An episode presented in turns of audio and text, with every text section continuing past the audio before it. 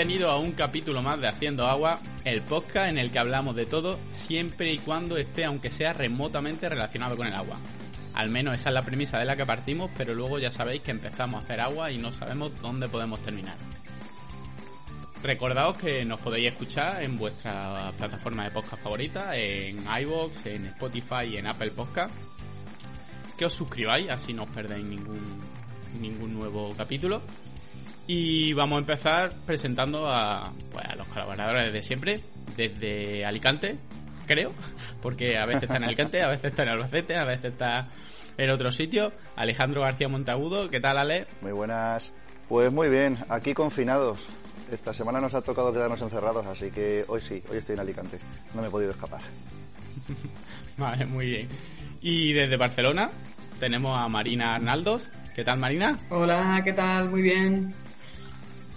Y yo soy Luis Martín, desde la soleada Málaga. Además, estos días está haciendo una temperatura eh, alucinante. De hecho, casi batimos el récord de temperatura de enero. Eh, ayer llegamos casi a 26 grados en pleno mes de enero. Y os recuerdo, os recuerdo nuestro Twitter. El Twitter del programa es eh, arroba haciendo barra baja aguas. El de Alex es AL16GM. El de Marina es Marina Arnaldos-O. Y el mío es arroba hidrosostenible.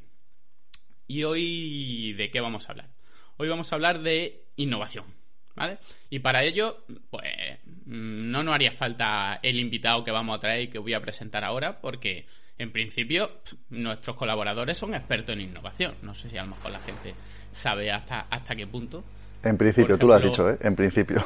En, principio. no sabes si este saben que están en presencia de gurús, ¿no? bueno, hoy, hoy lo conocerán, hoy lo sabrán. Tenemos a Alex, que es técnico de innovación en Suez. Y luego tenemos a Marina, que es directora de crecimiento y soluciones de Zetaqua. Pero como esto no nos parecía suficiente, hemos traído pues, a un mayor experto incluso en innovación. Eh, desde Barcelona, ¿está Barcelona, Guille? Eh, bueno, ahora mismo estoy, estoy en Alicante, en un pueblo de Alicante, llamado Creviente. Pues él es Guillermo Más. Eh, él es ingeniero civil por la Universidad de Alicante. Bueno, tiene un currículum bastante extenso, así que voy a hacer un pequeño resumen. Eh, MBA por la Fundesem, posgrado de desarrollo de negocio en el sector del agua por eh, ADA Business School y la Escuela del Agua. Comenzó su carrera en la Vacua.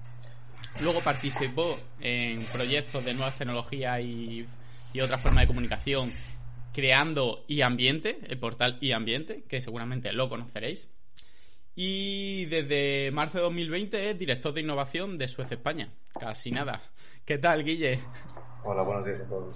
Nada, muchas gracias por la presentación. Eh, encantado de estar aquí con vosotros compartiendo este podcast.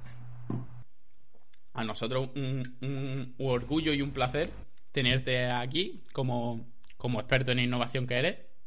Y entonces vamos a hablar sobre, sobre innovación en general en España y, en el sector del agua en particular, ya que tengo aquí a tres grandísimos expertos y decir que yo soy el único que no tengo ni idea de esto, así que voy a haré las ah, preguntas. todo mentira, todo mentira.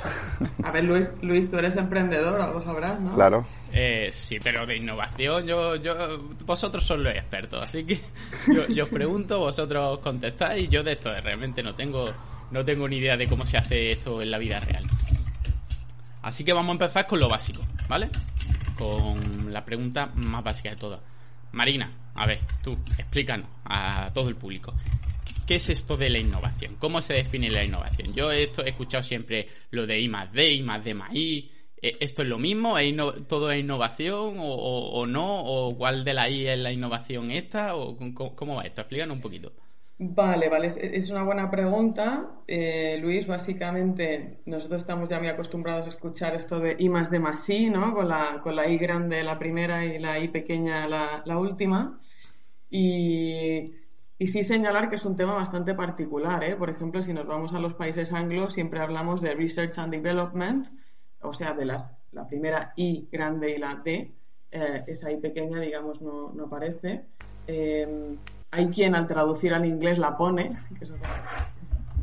eh, pero bueno, al final, I más de más I, ¿qué es? ¿no? ¿Qué entendemos nosotros por I más de más I? Em, básicamente, a, nivel general, es eh, recoge este concepto o, estas siglas, digamos, de investigación, desarrollo e innovación, em, el alfa y el omega de lo que es hacer cosas fuera del, business as usual. Es decir, lo recoge todo desde la investigación más básica, y nos estamos imaginando a un eh, científico loco de pelos eh, ¿no? rizados así con una probeta en el laboratorio, hasta el producto nuevo que se ha puesto en el mercado, eh, que es, digamos, una referencia nueva para tal empresa y que lo está petando, ¿vale? Entonces lo recoge, como digo, todo lo que no es hacer las cosas como siempre, está recogido en I más hay que hacer una distinción entonces y, empezar a, ver qué partes son cada parte y, qué es lo que es más parecido al científico loco, qué es lo que más parecido a poner un producto nuevo en el mercado. Eh, lo que es la I más D, digamos, eh, recoge lo que es eh, la parte más, digamos, de desarrollos más básicos, más cercanos a la ciencia. la I pequeña, que es la innovación, esta sí, recoge un poco lo que son avances tecnológicos, mejoras de productos o procesos de producción, que digamos es la parte más cercana al mercado. Si tuvieras que separarlo de una manera súper, em, y esto lo he oído alguna vez, em, y es una definición simple, y como todas las definiciones simples hay que cogerlas un poco con pinzas, eh, pero bueno, si, si tú coges la I más D, aquí lo que hay es una inversión de dinero que lo que resulta es en un conocimiento, ¿vale? O sea, entra dinero, sale conocimiento, y la innovación lo que hace es entrar conocimiento y salir dinero, ¿vale? Lo podrías distinguir de esta manera por flujos de capital y de, y de, y de conocimiento.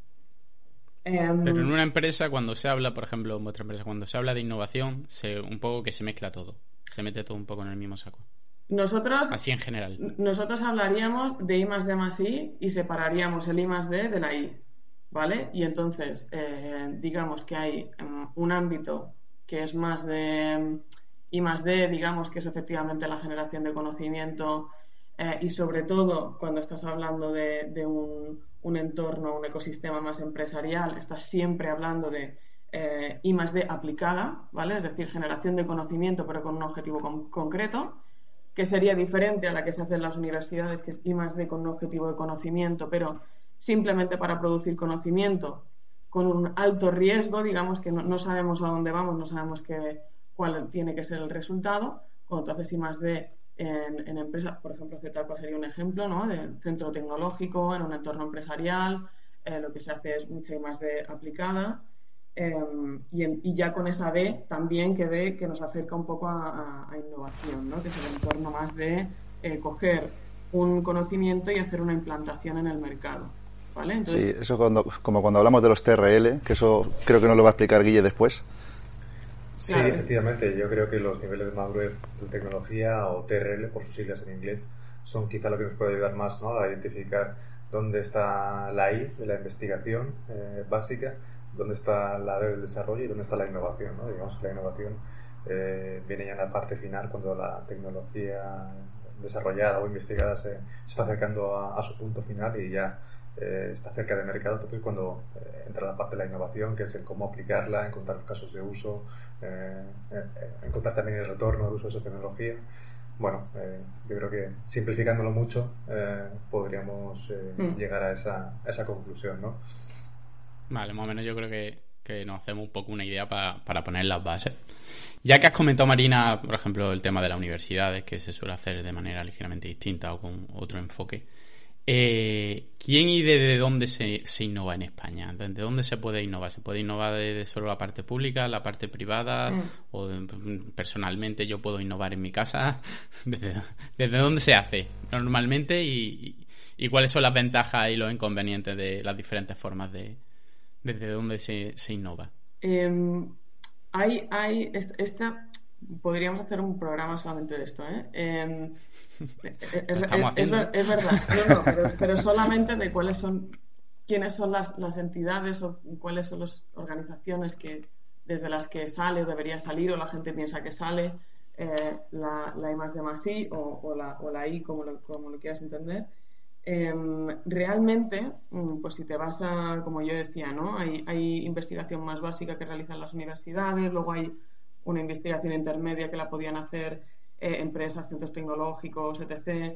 Em, investigación básica también la hacen instituciones públicas, pensemos por ejemplo en el CSIC, eh, hasta irnos a las IS, a las IS pequeñas, digamos que eh, las hace pues, el, entorno empresarial, las startups, todo, toda una serie de ecosistemas y nos podríamos quedar pues muy tranquilos con esto, pero realmente no hay un y, entonces dirías bueno pues esto es un esto es un proceso lineal que empieza con la investigación básica y termina con, con las empresas aplicando a mercado, que es un modelo simplificado de, entenderlo.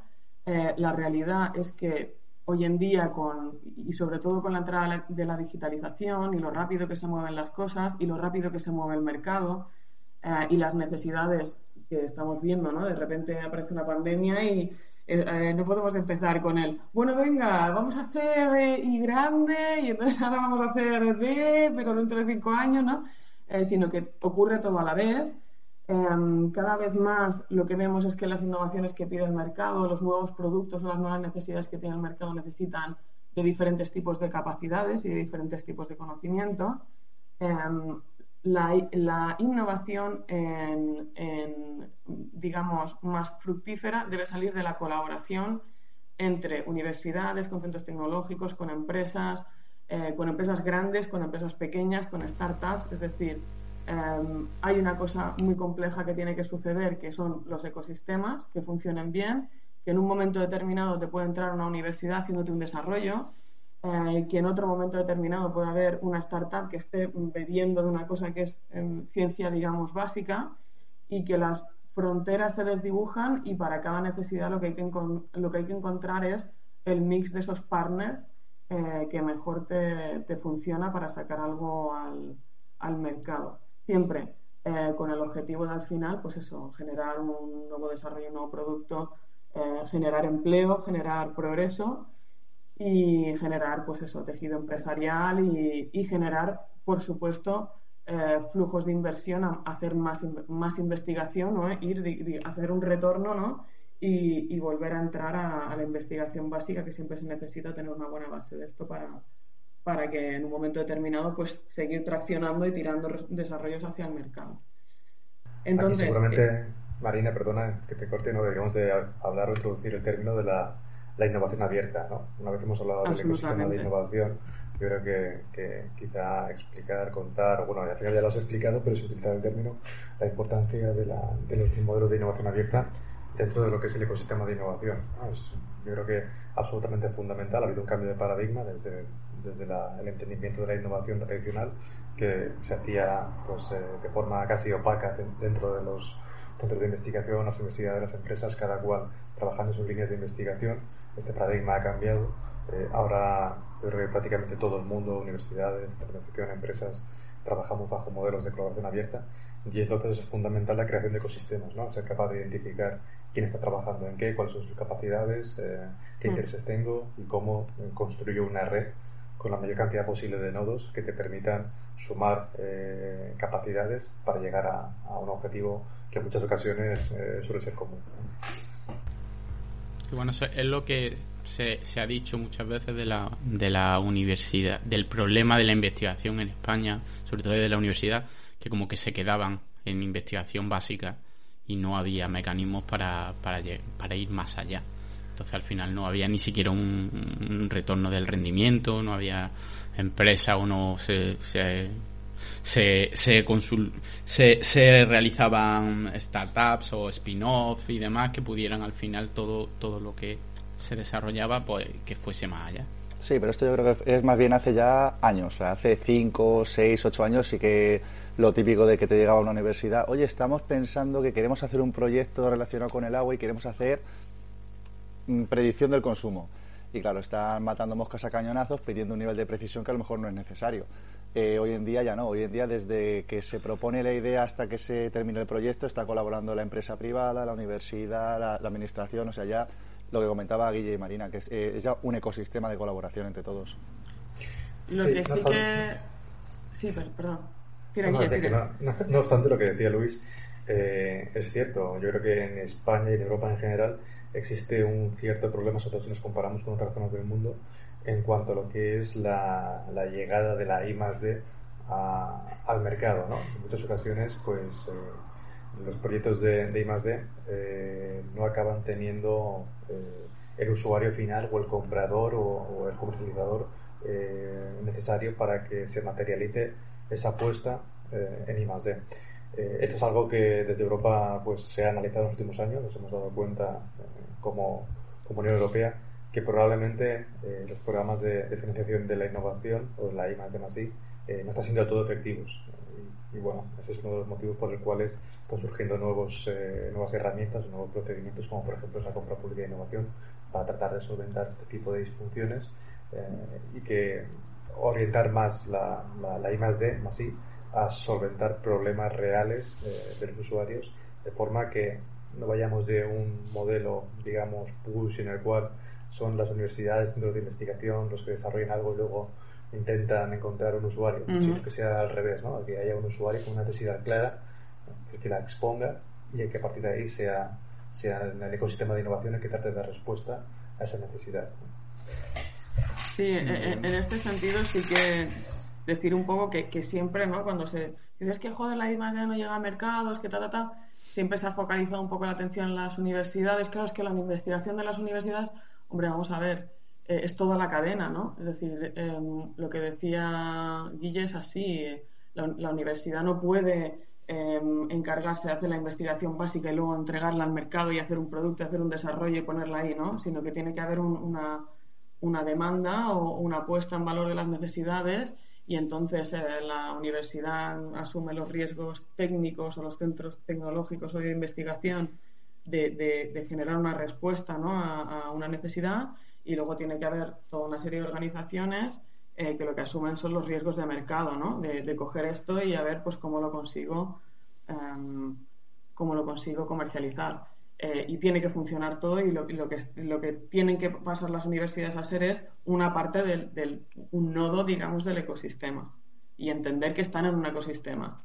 Eh, todo lo demás tiene que funcionar también. Tiene que haber una demanda de mercado por la innovación, si no es imposible que esas innovaciones o esos nuevos desarrollos lleguen a, ninguna parte, ¿no? Y la, y la, CPI, como dice Guilleta, es, es, un elemento fundamental de generar demanda de esto, ¿no? Eh, que, que, luego comentaremos más tarde. La, CPI, Compra Pública de Innovación, que ya nos explicará un poco más adelante eh, Guille. Eh, muy bien. Eh, ¿Cómo estamos en España en tema de, de innovación y, de inversión y demás. A ver, por ejemplo, Alex, por ejemplo, así como, como de repente, eh, cuéntanos un poquito cómo está la investigación en España, algunos datos, estadísticas, porque pues siempre, últimamente se está hablando mucho y siempre se ha hablado que España, pues, que está muy atrás en, en, en, en, inversión, eh, en investigación y desarrollo y que necesitaríamos invertir mucho más simplemente para estar en la media europea. Sí, yo estoy seguro de que muchos de los que nos están escuchando habrán oído en la radio o en la tele que hay campañas para conseguir llegar al 2% de la inversión del PIB. Eh, ¿Cuál es la realidad eh, ahora mismo? Pues en España, eh, aunque se, poco a poco se va incrementando, por ejemplo, de 2018 a 2019 se consiguió aumentar un 3,8%, eh, situando ya casi 20.000 millones de euros al año, eh, sigue siendo poco, porque esto no representa nada más que el 1,25% del PIB. Claro, ¿qué pasa? Que si lo comparamos con el resto de Europa, donde tenemos países que están por encima del 3, pues hombre, nos quedamos un poquito cortos. Y luego también, ¿qué es lo que nos ocurre en el sector del agua? Sí que es verdad que la implicación de los operadores de agua urbana con el cumplimiento de los objetivos de desarrollo sostenible y la Agenda 2030 es total, pero también nos vamos quedando un poquito cortos respecto a otros países de Europa. Pero bueno, no hay unos datos muy concretos, pero lo que sí que en España eh, hemos encontrado es que hay un eh, proyecto de conseguir eh, invertir en la mejora de infraestructuras hidráulicas ascendiendo a 45.000 millones de euros para los próximos 10 años, de los cuales 20.000, o sea, casi la mitad, eh, se querían invertir entre el año 2020 y 2021. No se ha podido cumplir por el tema de la COVID, pero se prevé eh, que durante el 2021-2022 sí que se llegue a esos valores. Entonces todavía estamos muy lejos de, la media europea de lo que deberíamos invertir. Y algo que por lo menos la idea un poco la idea que se tiene también es que somos un poco víctimas de, de nuestros buenos investigadores que hacemos bastante más de lo que hacen otros países con, con mucha menos inversión. Que muchas veces eh, bueno los investigadores y, la, y todo el, que trabaja en, estos sectores con muy poca inversión consiguen mucho. Y veces que, parece que parece que es más de lo que es eh, con la inversión con la inversión que tenemos. Eh, la verdad que mm, ah. mm, se, se, llenan la boca de decir que la ciencia es importante. Se, se ha visto claramente en este último año lo importante que es la, la investigación, la innovación con el tema de, por ejemplo, de las vacunas, pero parece que a la hora de la verdad, bueno, todavía parece que hay un poco de, de, reticencia a poner el dinero, que al final mucha boquilla, pero si no pones dinero detrás, no estás apoyando de, realmente. la cuestión es al final, cuando tú tienes los, los grados de inversión con, contados como porcentaje de PIB, que, al final es lo que, lo que interesa eh, ver, es que realmente mm, la apuesta, digamos, de, país eh, no es que lo que va a conseguir un desarrollo sostenido, competitivo eh, de nosotros versus otras economías va a ser los desarrollos tecnológicos o va a ser, eh, en fin, el empleo generado a través de nuevo tejido industrial y demás, sino que van a ser otras cosas. En el fondo lo que estás diciendo es esto. Y estás diciendo eso por la parte de la inversión y estás diciendo también otra cosa, que es que de alguna manera no se confía o no se piensa eh, o, no se está contento con los resultados que tampoco existen, ¿no? Porque quizás si existieran mejores resultados, pues también habría más, más inversión. Entonces yo veo ahí dos problemas. Hay un problema de apuesta y un problema de resultados. Y yo creo que hay que mirar a las dos cosas. Yo siempre pienso, si nosotros pasáramos de hoy a mañana a una inversión en IDI que esté en la media de los países europeos, ¿nosotros podríamos aprovechar eso? ¿Nosotros lo convertiríamos en competitividad y lo convertiríamos en empresas y lo, convertiríamos en desarrollo? ¿Nos haríamos punteros mundiales o punteros europeos en, innovación? Ostras, pues eso también hay que preguntárselo, ¿eh? Y evidentemente, pues eh, vamos en el camino y, ya comentábamos antes, ¿no? Que las cosas han cambiado mucho. Pero hay que, tomar, hay que tomarse también eh, esto muy en serio. Y ahora cuando vienen los fondos europeos y toda la parte, digamos, todos esos incrementos presupuestarios que pueden existir, digo, pueden existir en la parte de I D, una de las cosas que tenemos que pensar es que hay que aprovecharlo. Hay que aprovecharlo, hay que usarlo. No hay que, bueno, pues, y entonces ahora invierto en I D y ya está. Se abren aquí muchos muchos melones, los que no sé si me da tiempo a responder, tomando notas de todo lo que va diciendo Marina, Alex y, demás, para ir respondiendo. Tú, Guille, cuando quiera interrumpir, interrumpe a Marina, porque Marina coge el directo, parece que no está mirando, pero está mirando al infinito, y como no, como no la corte... Pues por, por, partes, primero con respecto a lo que ha dicho Alex, eh, yo creo que también es necesario romper una lanza eh, con respecto a la I más de Masina, sector del agua en España. Yo creo que desde hace mucho tiempo se está realizando una gran labor por parte del ecosistema eh, que tenemos en España y aquí meto a todos, universidades, centros de investigación, empresas y buena prueba de ello es que las empresas españolas eh, son referentes mundiales en cuanto a gestión eh, del agua. Tenemos casos de éxito de internalización de, varias de ellas, con lo cual, bueno, pues, en cierto modo, con más o menos recursos, yo creo que las cosas han ido, se han hecho moderadamente bien y, a las pruebas o a los resultados me remito. Y luego con respecto a lo que decía, decíamos del presupuesto, incrementar el presupuesto eh, dedicado a I+.D. Eh, es necesario, eh, deberíamos ¿no? de converger como mínimo con Europa, por supuesto, pero tengamos en cuenta que en muchas ocasiones no es una cuestión tanto de presupuesto disponible, sino de la ejecución de presupuesto, ¿no? y ahí enlazo con lo que decía María del fondo de recuperación.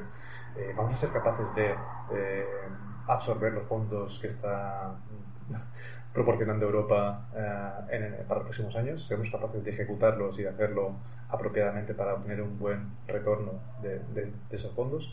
Tened en cuenta que en los últimos años eh, España no está consumiendo eh, la financiación FEDER de la que dispone para, para, para proyectos de más así, con lo cual, si con el volumen actual de, de fondos no somos capaces de ejecutar un alto porcentaje de ellos y, estamos en ocasiones perdiendo la financiación, eh, quizá tenemos que pensar no solo en, el volumen de fondos, sino en cómo lo estamos gestionando, si hay alguna forma eh, de ser más eficientes en, esta gestión, eh, de forma que lo maximicemos. No es, no, es, solo el necesitamos más fondos, sino el, cómo los procedimentamos, cómo los utilizamos y, sacar el máximo rendimiento. Yo creo que la gente ante esto se pregunta, y yo me pregunto, eh, cuando, cuando se habla de esto, de que no se ejecutan todos los presupuestos. ¿Cómo es posible que no se ejecuten todos los presupuestos? ¿Qué, qué, qué, problema hay? ¿Qué, dificultades hay? Si a mí me van a dar dinero, ¿por qué no lo uso? A ver, Guillo, ¿por qué no usamos todo, todo, todo el dinero si además luego lloramos porque no tenemos más dinero? Qué maravilla de pregunta. esto, esto es que parece súper tonto, súper obvio, que tendrá una respuesta más compleja, pero... Seguro que, que, Marina, que trabaja en un centro de investigación como Stacua, que, que, que recibe cantidad de, financiación pública y financiación europea lo puede responder mucho mejor. Pero al final Europa trabaja con largos periodos de programación eh, y, esta financiación pues eh, requiere de una serie de trámites, administrativos bastante grandes. Entonces, un periodo de programación que puede durar en torno a 5 o 7 años, eh, desde que se establecen los diferentes programas, se lanzan, se abren los topics, se presentan las propuestas, se adjudican, se crean los consorcios, eh, se ejecutan los proyectos con todas las garantías necesarias para que esto se haga eh, con de acuerdo a los principios de concurrencia, transparencia eh, y demás, con todos los avales, garantías que lógicamente son necesarios, pero bueno, estamos introduciendo un nivel de burocracia y de, plazos añadidos a lo que es el proceso de, de I de I, que lógicamente nos llevan a situaciones en las cuales pues se, puede llegar incluso a estar terminando un periodo de programación y, y queda gran parte de los fondos todavía sin adjudicar porque no se ha decidido el programa concreto en que hacerlo, porque cuando se adjudica pues hay todos una serie de administrativos que, que hacen muy lento el proceso. Eh, y bueno, eh, son situaciones no deseadas o no deseables, eh, pero que se dan, se dan en la realidad y que ya no es una cuestión únicamente de, de, la fase de más demasiado, de la ejecución de más demasiado, sino que es todo el procedimiento del chip el que no deja de ser suficientemente ágil como para, para que llegue a buen puerto. Y aquí Marina seguro que me puede matizar, corregir y, ampliar. Sí, sí, efectivamente lo que tenemos es todo un aparataje burocrático detrás. Eh, el aparataje burocrático, como bien indicaba eh, Guille, no es tan fácil decir, ay no, pues entonces agilicemos los trámites administrativos. Es cierto, sí, lo, lo podríamos hacer, pero también tenemos que, tener en cuenta que vivimos en un sistema garantista, es decir, que lo que queremos es asegurar toda una serie de principios en, la contratación eh, y entonces eso dificulta muchas veces ser rápido porque lo que quieres ser es, es, bueno, transparente, que los fondos se adjudiquen de una manera eh, justificada, con todas las garantías necesarias, etc, etc, etc. Y entonces esto nos lleva entre retrasos, procedimientos, em, cosas que luego se comprueban que efectivamente la adjudicación pues, eh, que se presentas un, proyecto, te lo adjudican y luego pues hay un, problema con alguno de los eh, documentos y entonces resulta que entras en un proceso de tres meses más, seis meses más, eh, que retrasan lógicamente la adjudicación y, todo lo que es la ejecución de esos fondos. Yo diría que incluso este año ha sido la primera vez con el tema de la COVID en el que se han concedido proyectos y después se ha pedido que se justifique a posteriori, eh, todo por el tema de la urgencia. Porque por lo general es lo que comentéis vosotros, es se abre el proceso, te pide X papeles, que, papeles, documentación, justificaciones, ahora espérate no sé cuánto tiempo. Al final son, mm, vamos, procesos interminables. De, hecho, yo para, para, los que no están vinculados, digamos, a ninguna actividad de I más de o han recibido financiación europea o de otro tipo en ningún momento, eh, decir que eh, los que nos dedicamos a esto hay una gran cantidad de esfuerzo que se dedica a, evidentemente, hacer ciencia y a hacer conocimiento y hay una gran cantidad de esfuerzo que se dedica a todo lo que son los trámites administrativos y esto ha sido cada vez más, ¿no? Y, hay, de hecho, hay un mercado para esto, es decir, hay empresas que se dedican a ayudarte con las justificaciones y con las preparaciones de las propuestas y demás, pues son eh, temas absolutamente complicados, ¿no? y complejos.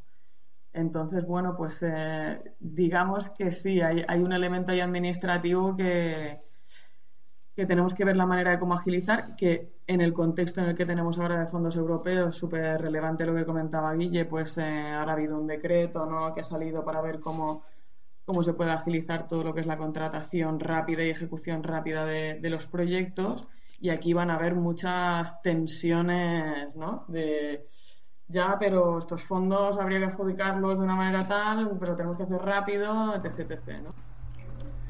Yo aquí quería meter casi un comentario de, off topic, ¿no?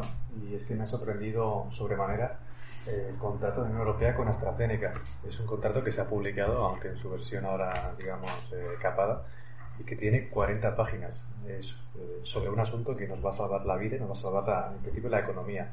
Un contrato de 40 páginas para un asunto tan importante y seguramente Marina, cuando tenemos un, proyecto de, de I eh, con fondos europeos, eh, eh, los contratos estoy seguro de que son el doble o el triple de extensos para un proyecto de un par de millones de euros como mucho. Entonces, mm, bueno, es, curioso, ¿no? Más bien un orden de magnitud. Te vas a las 400.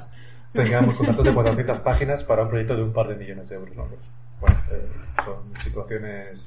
Eh, pero vuestros proyectos no, no, tienen tachones, ni están censurados, ni nada como los de AstraZeneca, ¿no?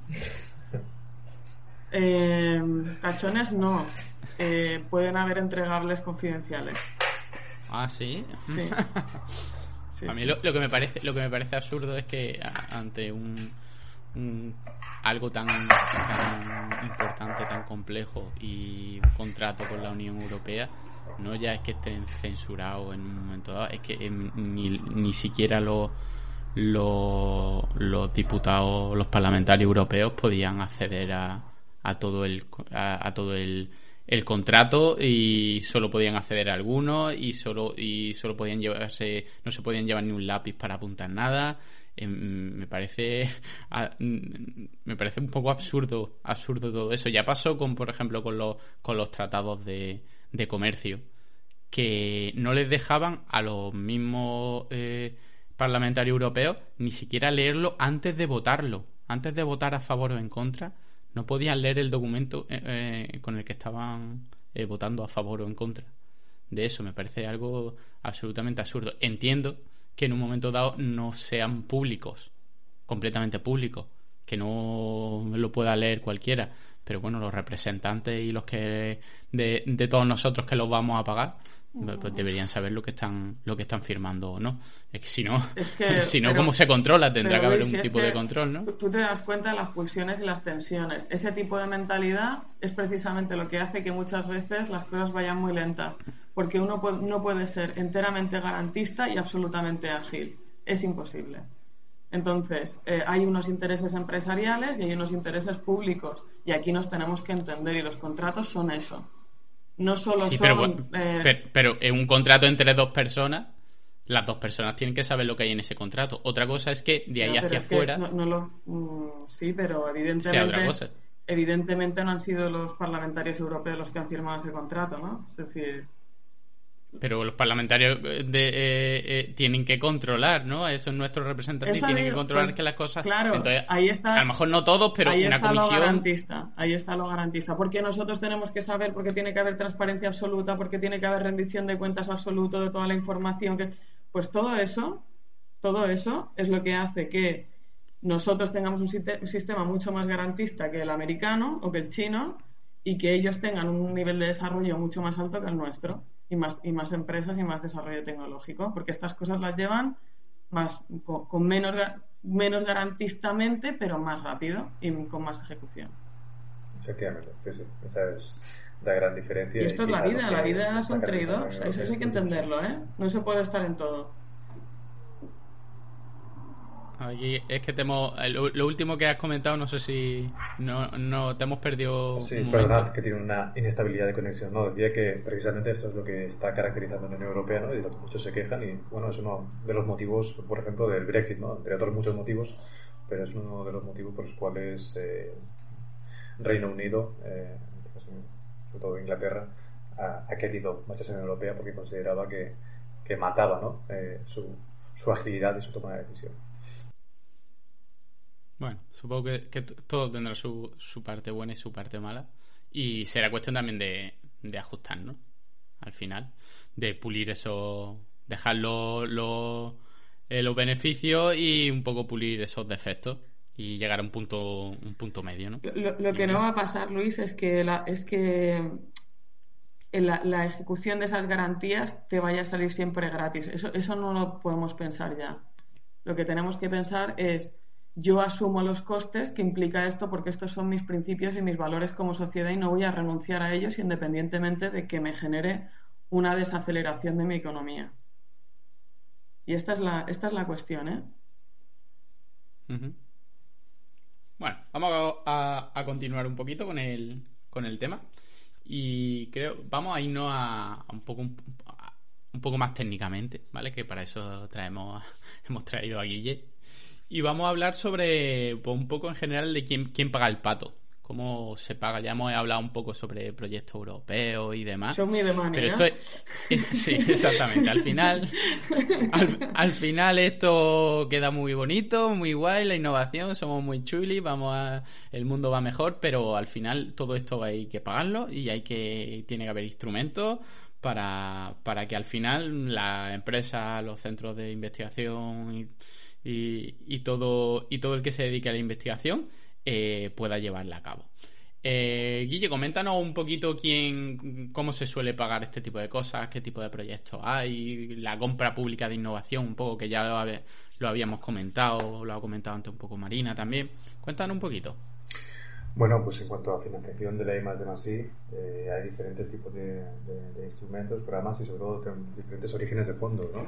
Eh, desde financiación europea a través de múltiples programas a financiación que puede ser del Ministerio de, eh, Ciencia e Innovación, financiación que puede venir de las propias universidades. Yo creo que en cuanto al origen de fondos hay diversidad y bueno, seguro que Marina nos lo puede contar incluso mucho mejor que yo, que lo tiene bastante más de la mano, ya que está en su día a día.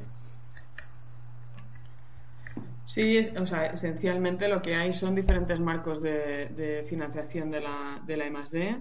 Em, hay que entender una cosa, cuanto más, y esto es un, principio que, que, el sector público, tanto mm, la Comisión Europea como los países guardan, a más riesgo técnico, más financiación pública, digamos, se va, eh, se, canaliza hacia una determinada actividad. Y esto lo vemos, por ejemplo, en las convocatorias europeas, que esta semana cerraron unas cuantas de, de I más de I en, el marco europeo, digamos, ya las primeras de Pacto Verde.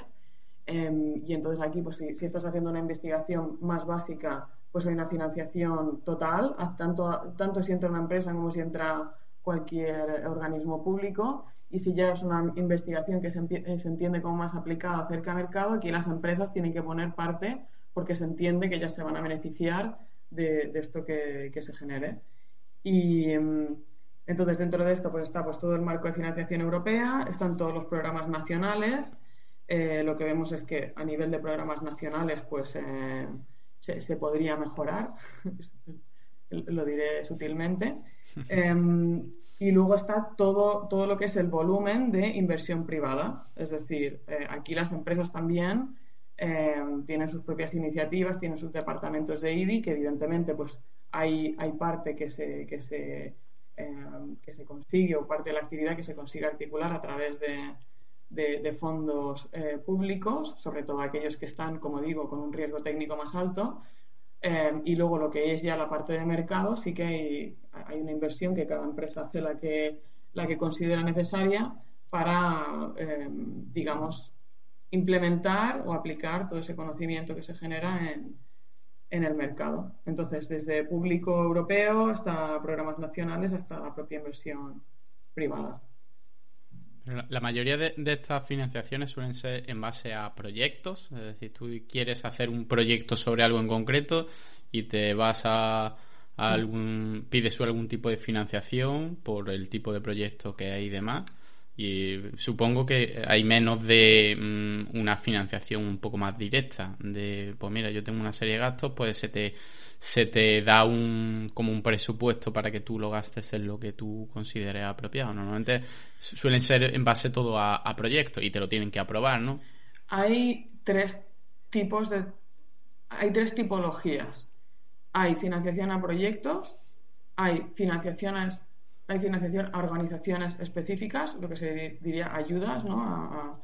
y luego hay financiaciones a personas, es decir, a investigadores eh, porque se piensa que tiene un alto potencial o porque en, consonancia con el ecosistema que han formado eh, pueden, se, puede generar mucha, mucha actividad o puede haber un avance diferencial. El mayor volumen es el de proyectos. Tenemos una cultura a proyectista total, es decir, eh, normalmente cuando tú te vas a, los, a las convocatorias europeas o nacionales, lo que se busca es el armaje tradicional de eh, tengo una serie de tareas que me van a con una serie de milestones que me van a derivar una serie de entregables y esto es lo que yo eh, te entrego finalmente para demostrar que he utilizado bien la financiación. Y en este sentido, y siguiendo un poco el, enfoque burocrático europeo, casi que consideran que el proyecto ha sido exitoso, eh, y esto ya em, empieza a ser una, crítica velada, ¿no? pero consideran que el, que el proyecto ha sido exitoso si todos los entregables están en marcha y han sido adecuadamente, ¿no? Y tienen toda la pinta del entregable y entonces eh, el proyecto ha sido exitoso, sin tener otros KPIs más de, más de mercado, ¿no? Más de, más de aplicación, de cuánto empleo ha generado esto, cuántos productos nuevos han salido de este proyecto, este, este tipo de KPIs que son más complejos de seguir o de cuantificar o de, o de controlar, pues son quizá más, más eh, menos, menos presentes. Las ayudas a empresas específicas o proyectos, digamos, e-, esto se concentra sobre todo en lo que son eh, pues esos startups spin-offs, eh, son programas más minoritarios, tendrían que existir muchísimos más. Y luego lo que son financiación a personas, esto existe, existe. O sea, financiación directa a investigadores que nos queremos traer de otros países. Eh, financiación a investigadores que son claves en, Europa. Eh, yo, por ejemplo, he sido, a, mí el, programa de financiación que me trajo de vuelta a Europa era un programa que se llama Marie Curie, que son para investigadores, o sea, es para financiar, entonces le dan un fondo a la empresa para que te contrate y entonces te asignan un presupuesto para que vayas a conferencias y hagas X cosas. Y esto existe también, eh, que son bastante, bastante interesantes. Pero como digo, eh, fundamentalmente a proyectos y con KPIs de, KPIs de entregable, como digo yo, ¿no? falta mucho la visión de, que hay que financiar o hay que ayudar más como proyectos empresariales y que hay que tener una visión de KPI más, KPI, perdón, ¿eh? Key Performance Index, es un poco el, resultado que yo obtengo de algo eh, y, que yo sigo, ¿no? que yo controlo, que, que pueda obtener a través de una actividad, eh, nos falta mucho de, de mercado, ¿no? Es decir, el, eh, probablemente ¿no? cuando tú te vas a otros, a otros programas de financiación, pues en Estados Unidos lo que te están midiendo más es eh, la penetración, la capilaridad que tú tengas en un momento determinado con esos resultados en el mercado. Y no tanto que hayas hecho, tengas las actas de reuniones y las empresas, Efectivamente, ¿no? yo creo que aquí eh, encontramos que cuando el factor de éxito principal, al menos de forma velada, es el entregable, son los entregables, es, un dossier, ¿no? pues encontramos un, un, fallo del sistema. Y no, ni mucho menos quiero criticar y que parezca que voy contra la Unión Europea, eh, todo lo contrario, yo soy total convención de Europea, pero sí que es cierto que estamos eh, identificando puntos eh, de reforma, creo que es necesario reformarla porque hay situaciones como esta en las cuales queda claro que cuando estamos dedicando una más o menos importante cantidad de recursos públicos, para irme así, es necesario incluir otro tipo de factores de éxito eh, que mejoren, ¿no? que mejoren el, rendimiento de esos recursos públicos. Y lógicamente el, pasar, el pasar de, que un dossier eh, sea el, factor clave a, sobre todo, como decía, ¿no? el tema de las garantías. Al final lo que estamos diciendo es, no, yo entrego un dossier que justifica que he realizado las tareas y que por lo tanto no he gastado, no he consumido dinero en cosas eh, que estaban fuera del alcance del proyecto. No me lo he gastado montando una fiesta, no, no me lo he gastado comprando cosas que me tocaban, no lo he gastado haciendo lo que he puesto en el proyecto que iba a hacer. Eh, pues eso está muy. Lógicamente, si luego no conlleva, no, nos lleva a nada, pues eh, tiene poca utilidad. Exacto, que es lo que pasa muchas veces, que hacen un proyecto, se, se, hacen los entregables y al final cuando se termina el proyecto va al cajón. Se queda ahí el proyecto y solamente se le saca partido muchas veces cuando vuelven a sacar fondos europeos para continuar líneas de investigación que ya se han tratado. Si no, al final se nos quedan muchas cosas en, el cajón. Yo, he escuchado, esto lo he escuchado y no hace mucho tiempo, eh, de una de las, de, las Project Officer europeas de uno, un programa. ¿Cómo, cómo? perdona, Marina, a ver, repite eso. Eh, las personas, digamos, que son owners o, las personas que controlan o que gestionan los programas de financiación europeos, que hay diferentes, ¿vale? Están pues, Horizontes 2020, Live, diferentes programas, ¿vale? Una de estas personas que controlaba uno de estos, el éxito, digamos, de una de estas, de una de estos tipos ¿no? de financiación, eh, diciendo, le, preguntaron, oye, usted, eh, ¿puede explicarnos si ha habido algún problema alguna vez o ha habido algún proyecto de que los que se han presentado esta financiación que no hayan sido exitosos? dice, no, siempre todos han sido exitosos. Y claro, nos quedamos todos como dice, bueno, ¿y a, qué se refiere, no? dice, no, no, siempre se ha entregado todo y todo, sea, todo lo que se tenía que entregar se ha entregado. Y yo pensaba, ay Dios mío, no puede ser. ¿Sabes? Es decir, es la visión absolutamente mm, documentalista y administrativa del tema. Todos los documentos se han entregado, hombre, por favor. yo, yo te diría, señálame uno que haya ido bien. Uno que haya ido bien. Bueno, es la mentalidad, es la mentalidad eh, europea, garantista, ¿no? Y poco pragmática, quizá. Las cosas que debemos, entre todos, eh, variar y cambiar para ser más efectivos y tener mayor éxito con la innovación.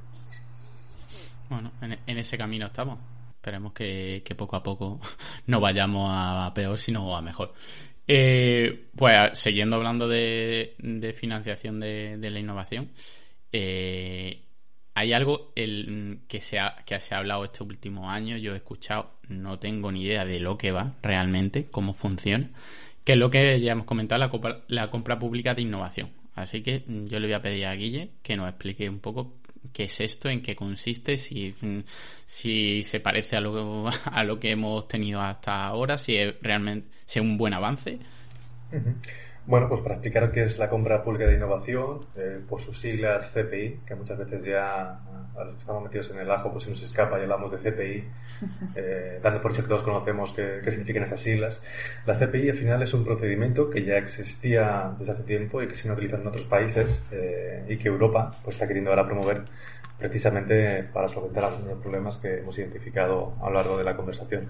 Eh, sobre todo porque desde Europa pues, eh, se ha realizado una evaluación de los programas de financiación de I+.D. Eh, que hemos tenido en curso y han identificado que este retorno de la inversión pues está lejos del que tienen otras zonas del mundo como Estados Unidos, Israel, Asia, donde quizá con mayor pragmatismo pues están consiguiendo mayores resultados y mayor impacto en tecnologías que utilizan en el mercado.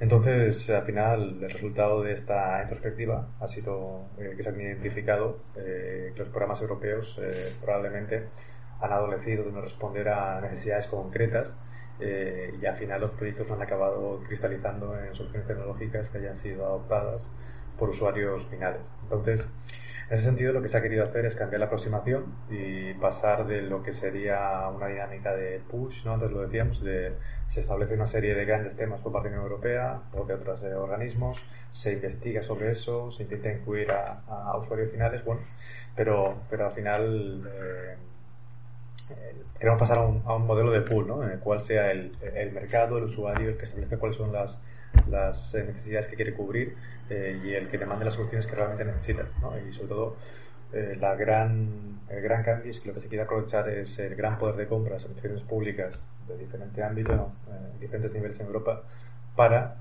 financiar este nuevo modelo de, innovación.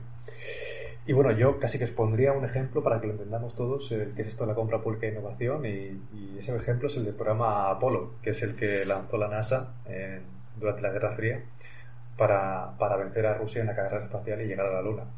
Eh, en ese sentido, pues eh, pongamos la situación, y es que los ingenieros de la NASA tenían claro cuál era el objetivo, ¿no? Era llegar a la, Luna lo antes posible, antes que Rusia, y querían hacerlo eh, de forma que colaborasen con, con otras empresas privadas en estas dinámicas de colaboración público-privada para que estas empresas fuesen capaces de aportarles otros elementos necesarios para, para, llegar a la Luna y regresar con éxito. Y aquí pongo otro ejemplo. Eh, pongamos por caso eh, diseño y la construcción del traje espacial. Probablemente los ingenieros de NASA tenían mucho conocimiento sobre la construcción de los cohetes, eh, pero no sabían nada de materiales, no sabían eh, qué tipo de, de, características debían tener y lo que hicieron fue lanzar diferentes tipos de programas, como puede ser el caso del traje espacial, para describiendo cuáles sean sus necesidades, es decir, pues un traje que soporte temperaturas de este estilo, que sea completamente hermético para asegurar el bienestar del astronauta, que sea, eh, no sé, refractario, por así decirlo. Bueno, pues una serie de necesidades y a partir de ahí fue la industria la que se encargó de, en base a su conocimiento en textiles y materiales, el desarrollo del traje. Entonces, pasamos eh, de un modelo de, compra pública en el cual eh, se, realiza en base a, descripciones técnicas a un proceso en el cual eh, estamos comprando descripciones funcionales. Entonces, esto es quizá el, principal cambio de, paradigma y de concepto en, los procesos de, compra de las instituciones públicas. Comprar en base a, a descripciones funcionales en lugar de especificaciones técnicas. Aquí, simplemente por resaltar un tema que decía Guille, em, vemos ya como un cambio ya, ¿no? O sea, eh, ya no es dime, o sea, yo te voy a decir lo que tú tienes que hacer y entonces qué resultados vas a tener y yo te contrato este trabajo, eh, sino lo que se dice es yo tengo una necesidad, no sé cómo se tiene que hacer, lo que te voy a contar es el resultado. Es decir, lo que te voy a contar es que tú consigas, mediante unos fondos determinados, que tú pues hará una consulta a ver más o menos qué es lo que puede qué es lo que puede ser esto. Y yo te yo te digamos que contrato en base a esa necesidad no en base a una descripción pormenorizada que qué cosas tienes que hacer para da, da, porque se entiende que esa, esa organización que lanza esa compra pública pues no sabe bien bien cómo, cómo se hace eso ¿no? Efectivamente, y ya no es solamente el yo eh, tengo mis soluciones, tengo mis tecnologías, te cómpramelas, sino al revés, lo que dices tú. Yo tengo un problema, una necesidad, ¿cómo me la solucionas? Y aquí, por ejemplo, en España hay algunos casos curiosos, como el de el gobierno tiene algunos problemas en algunas autovías, sobre todo en la zona norte, y no recuerdo en qué autovía es, pero hay un túnel en el cual, igual que se dice que en el norte llueve 340 días al año, pues hay un túnel en el cual hay nieblas el 90% del año pues la, compra pública de innovación que ellos han pedido es, mi problema es quitar las nieblas. Entonces, cualquier empresa que quiera, cualquier entidad que quiera, se puede presentar para intentar aportar una solución. Claro, si la solución ya existe, no es una compra pública, sería una licitación al uso o una compra al uso. Eh, la idea es que con un desarrollo que no esté eh, totalmente ya desarrollado, con la ayuda de, de, la financiación pública, conseguir terminarlo y llevarlo al uso. Yo, yo creo que hay un ventilador gigante iría bien. Eh, lo propusieron, lo propusieron. Eran ventiladores, proponían. o sea, unas burradas proponían ahí. Condensadores, una historia. Para terminar de explicarlo, pondría un ejemplo un poco extremo y un poco quizá absurdo, si me permitís, pero yo creo que es bastante visual. Eh, pongamos, por ejemplo, los problemas o las necesidades de la administración judicial en España, ¿no? que al final, eh, de forma recurrente, cada vez que hay un colapso en el sistema, pues vemos como vemos imágenes de los juzgados, ¿no? Con montones de papeles eh, apilados y acumulados eh, y, los funcionarios públicos quejándose con cierta razón de que, el sistema está fatal y que necesitan más manos, ¿no? Eh, al final, si dejásemos que eso se resolviese con una, con una licitación al uso, pues en el objeto de la licitación veríamos que se, se, se licitan pues eh, personal, más gente, ¿no? Y más archivadores, y más papeles, y más folios para resolver el problema. Eh, la compra pública de innovación cambia, cambia este paradigma, ¿no? Si hiciésemos una compra pública de innovación, probablemente la Administración Pública Judicial lo que describiría es que tiene un problema de gestión documental y que necesita pues reducir sus tiempos de procesamiento de, documentación y demás, y entonces seguramente desde el mercado, desde la oferta, lo que se le propondría sería un sistema digital de gestión documental de toda esa información. Entonces, ese es quizá el paradigma. Cuando la administración pública quiere contratar algo eh, de lo cual no conoce cuáles pueden ser las soluciones innovadoras que se pueden desarrollar, pues se establece eh, estos sistemas de estos mecanismos de compra pública de innovación, de forma que el mercado sea capaz de proponer cosas diferentes, innovadoras, que se pueden desarrollar para solventar de forma diferente y más eficiente un problema determinado. Entonces es una financiación que se da a este tipo de proyectos, pero no a la parte, al proyecto ya terminado. Es que el término compra a mí me, supone un poco, eh, me hace pensar que el, el producto ya está terminado. No, no, no. aquí lo que estamos, lo, que se pretende es la contratación de servicios de I de Y aquí, cuando decimos I de es porque nos puede ir desde la investigación básica a desarrollo tecnológico o incluso a la, innovación. Aquí es donde entramos ya en los famosos TRLs que hemos mencionado, anteriormente. Y dependiendo del grado de, madurez de la tecnología en, su partida, pues estaremos en un caso o en otro. Pero sobre todo lo primero que hace es comprar servicios de I esto es eh, importante aclarar porque efectivamente el término puede llevar a, equívoco y podemos pensar que se trata de, un nuevo tipo de, licitación o un nuevo tipo de, contrato entre la administración pública y las empresas, de investigación y, nada más lejos de la realidad. Es sobre todo un cambio de, concepto en, cómo licito, cómo compro las cosas. Si es pasar especificaciones eh, técnicas de cosas ya conocidas, ¿no? a pasar a licitar en base a predicciones funcionales. Es decir, yo, si fuésemos al, modelo clásico, pues necesitaríamos eh, folios, ¿no? Folios y, bolis, y si pasamos al modelo de compra pública e innovación, pasaríamos a escribir retos y necesidades, ¿no? Es decir, mm, tengo que comunicarme con los ciudadanos, pues compro no sé cuántos millones de folios y los servicios de imprenta folios. Y si hacemos una compra pública de innovación, diríamos, necesito comunicarme con eh, un millón de ciudadanos, eh, llegar a ellos con este mensaje, eh, bueno, a partir de aquí, que el mercado me proponga cómo lo haría. ¿no? Eso llevarlo a, situaciones muy, muy extremas, pero eh, aquí la cuestión está ahí, ¿no?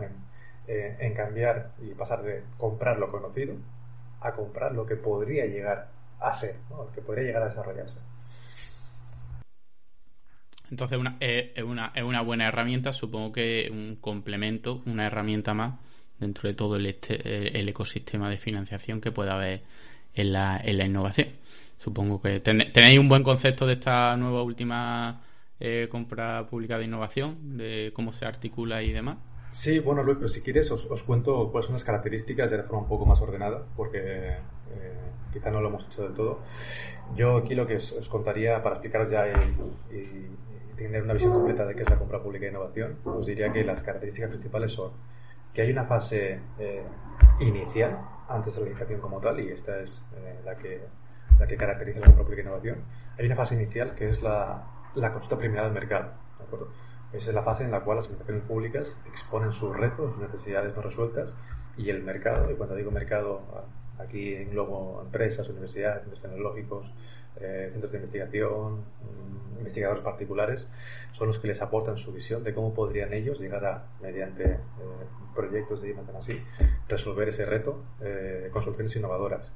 Y, es entonces, esta fase es la que le sirve a la administración pública para entender cuáles, cuáles son las diferentes soluciones innovadoras que podría llegar a contratar. ¿vale? A partir de ahí, administración pública lo que hace es emitir un documento que se llama mapa de una temprana, en el cual recoge eh, el compendio de propuestas que ha recibido y eh, identifica cuáles serían las mejores vías para resolver su problema. Digamos que es, es un proceso que le ayuda a la pública con esa situación, orientarse de, qué es lo que hay por ahí y a partir de ahí pues ya centrar el tiro y eh, establecer digamos las bases del que será la futura licitación. También es importante mm, apuntar que cuando hablamos de I más de más I, estamos hablando de incertidumbre, eh, estamos mm. hablando de, espacios que no son conocidos, no son certeros, eh, no sabemos cómo van a terminar los proyectos de, innovación, no sabemos si va a tener un resultado mm, positivo o no, si va a haber éxito, si vamos a llegar al, resultado eh, deseado y que por lo tanto en este tipo de procesos para la administración pública para aumentar las posibilidades de llegar al proceso con una solución plenamente funcional normalmente lo que hace es que cuando licita plantea que existan varios adjudicatarios y plantea diferentes fases, de forma que se aborde ese problema desde diferentes enfoques tecnológicos y que se establezca una serie de, de, puntos de validación, de checks, en los cuales se vaya comprobando cuáles de las diferentes vías de desarrollo está teniendo los mejores resultados y a partir de ahí tiene una especie de funnel que nos lleva hasta la mejor solución solución eh, con mejores capacidades más eficiente para ese problema que la administración ha planteado. Claro, es como si estuviéramos haciendo una eliminatoria, es decir, se entramos con 20 y poco a poco es efecto embudo hasta que al final nos quedamos en teoría con una o, un par de ellas. los juegos del hambre de la IBI. Sí, al final. algo así, algo así. El, darwinismo de la innovación, ¿no? No, no, es solo, no es solo resolver un problema, sino resolverlo Guillermo, Guillermo es más elegante que yo. No, no, nada más lejos de realidad. Pero sí que es importante que además teniendo cuenta. para, los, para los millennials le explica el, darwinismo así con los juegos del hambre. Hablando de fondos públicos, es importante que tengamos en cuenta que deben de, de usarse con criterios de eficiencia, ¿no? Y luego también es importante, vinculado a lo anterior, que tanto, bueno, como decíamos, hay incertidumbre, por lo tanto hay riesgo, ¿no? Y en este caso, eh, los riesgos y beneficios de este proceso de compra pública e innovación, los resultados, fundamentalmente son compartidos entre la administración pública y el mercado. Es decir, la administración pública está contratando servicios de más de más y este de contratación puede ser al 100% de las tareas que hay que realizar o en un porcentaje menor y entonces lógicamente se reserva la posibilidad de ver retribuida esa inversión que ha realizado, eh, bien sea lógicamente a nivel de, utilizar eh, la solución desarrollada o eh, a través, por ejemplo, de sistemas de royalties en base a futuras ventas del, desarrollo que se ha realizado.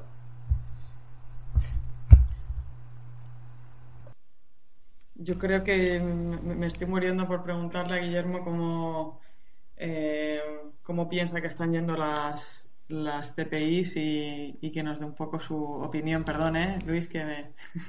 No, no, no, adelante, adelante. Yo es que aquí en, estos temas ya, ya yo me pierdo cuando entráis en, detalle. O sea, yo creo que la, teoría está como súper bien, eh, el diseño es buenísimo, yo creo, la idea está fenomenal, eh, pero sí que eh, Guille, ¿tú cómo piensas que, va esto? ¿Puntos fuertes, puntos débiles? como de lo que estamos viendo? Es una herramienta, como decíamos, relativamente nueva en España. Eh, los primeros procedimientos eh, tuvieron lugar en el sector sanitario en torno al año 2015-2016 y desde 2017 está empezando a, despegar, pero aún así todavía falta bastante conocimiento, bastante formación por parte tanto de la administración pública como de las empresas y es un procedimiento que tiene que comenzar a rodar. Eh, tenemos todavía pocos procesos que hayan llegado a su fase final y que hayan sido adjudicatarios, que se, adjudicados perdón, y que se hayan desarrollado. Eh, lo que sí que es importante es que se está impulsando de forma bastante, bastante fuerte. De hecho, bueno, el ministro Pedro Duque en una intervención recientemente habló explícitamente de la compra pública de innovación y son muchas las administraciones que están dedicando fondos a este tipo de procesos. Eh, importante también decir que la parte de formación, capacitación de la pública es fundamental, porque al final estamos cambiando sustancialmente eh, el cómo se, se, interpretan los contratos y esto en una administración pública que es bastante garantista, ¿no? bastante rígida, pues puede suponer también disfunción. Entonces es importante que los propios eh, eh, funcionarios públicos, eh, figuras como los interventores de los ayuntamientos y demás, estén plenamente formados sobre en qué consiste la compra pública de innovación, cómo funciona y que en ningún caso eh, existan dudas que puedan llegar a, situaciones de, bloqueo, de incertidumbre, de, duda, de esto de qué va, esto lo podemos pagar como ayuntamiento sí o no, soy el, interventor, no me fío, el luz verde del proyecto. entonces, bueno, yo creo que en cuanto a la situación en España es más o menos esta. Eh, y en cuanto a ventajas e inconvenientes, bueno, ventajas yo creo que son muchas. Eh, por un lado, el aprovechar el poder de compra de la administración pública, que es muy grande. Eh, tengamos en cuenta que casi 40% del Producto Bruto eh, pasa en algún momento por, por, por manos de la administración pública. Eh, y sobre todo el hecho de poder co-desarrollar soluciones ¿no? con, con, el cliente final, que es, fundamentalmente lo que estamos haciendo. Estamos partiendo de necesidades de un cliente que nos dice qué quiere, cómo lo quiere, cómo lo va a utilizar. Eh, y, y, en ese sentido pues es fundamental eh, esta, esta dinámica de co-creación. Y sobre todo también porque al final uno de los valles de la muerte de la innovación es el tener el primer cliente. Pues aquí ya tenemos, tenemos a alguien que nos paga desarrollo, alguien que nos dice qué es lo que quiere y cómo crearlo, alguien que lo va a utilizar y sobre todo, pues eh, posteriormente alguien incluso que va a ser eh, prescriptor de esta, de esta tecnología, esta solución desarrollada. Y luego, en cuanto a inconvenientes, bueno, pues uno de los inconvenientes fundamentales es que estamos metiendo un procedimiento intermedio o previo, que es este esta consulta preliminar de mercado.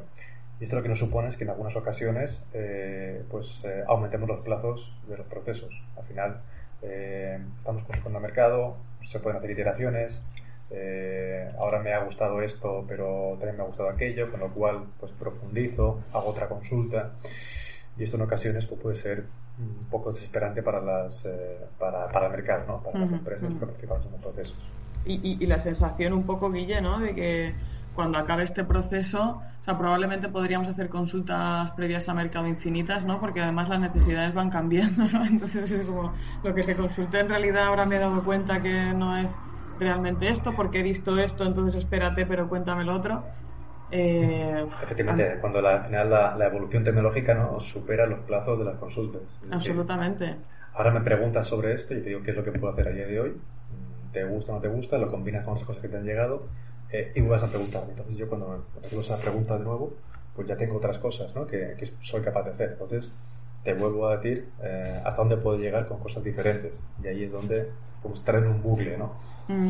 es, increíble para mí como estos mecanismos que están diseñados para agilizar tal eh, acaban siendo muchas veces también eh, víctimas de, de, procedimientos de tal retrasos lentos indecisión x no eh, yo creo que el, diseño es bueno pero que de alguna manera tenemos que y, aquí es clave lo que contabas ¿eh, Guille para mí el tema de que el, procedimiento es verdad que soy injusta cuando digo esto porque eh, no está rodado, no hay experiencia por parte de las empresas, por parte de la administración tampoco.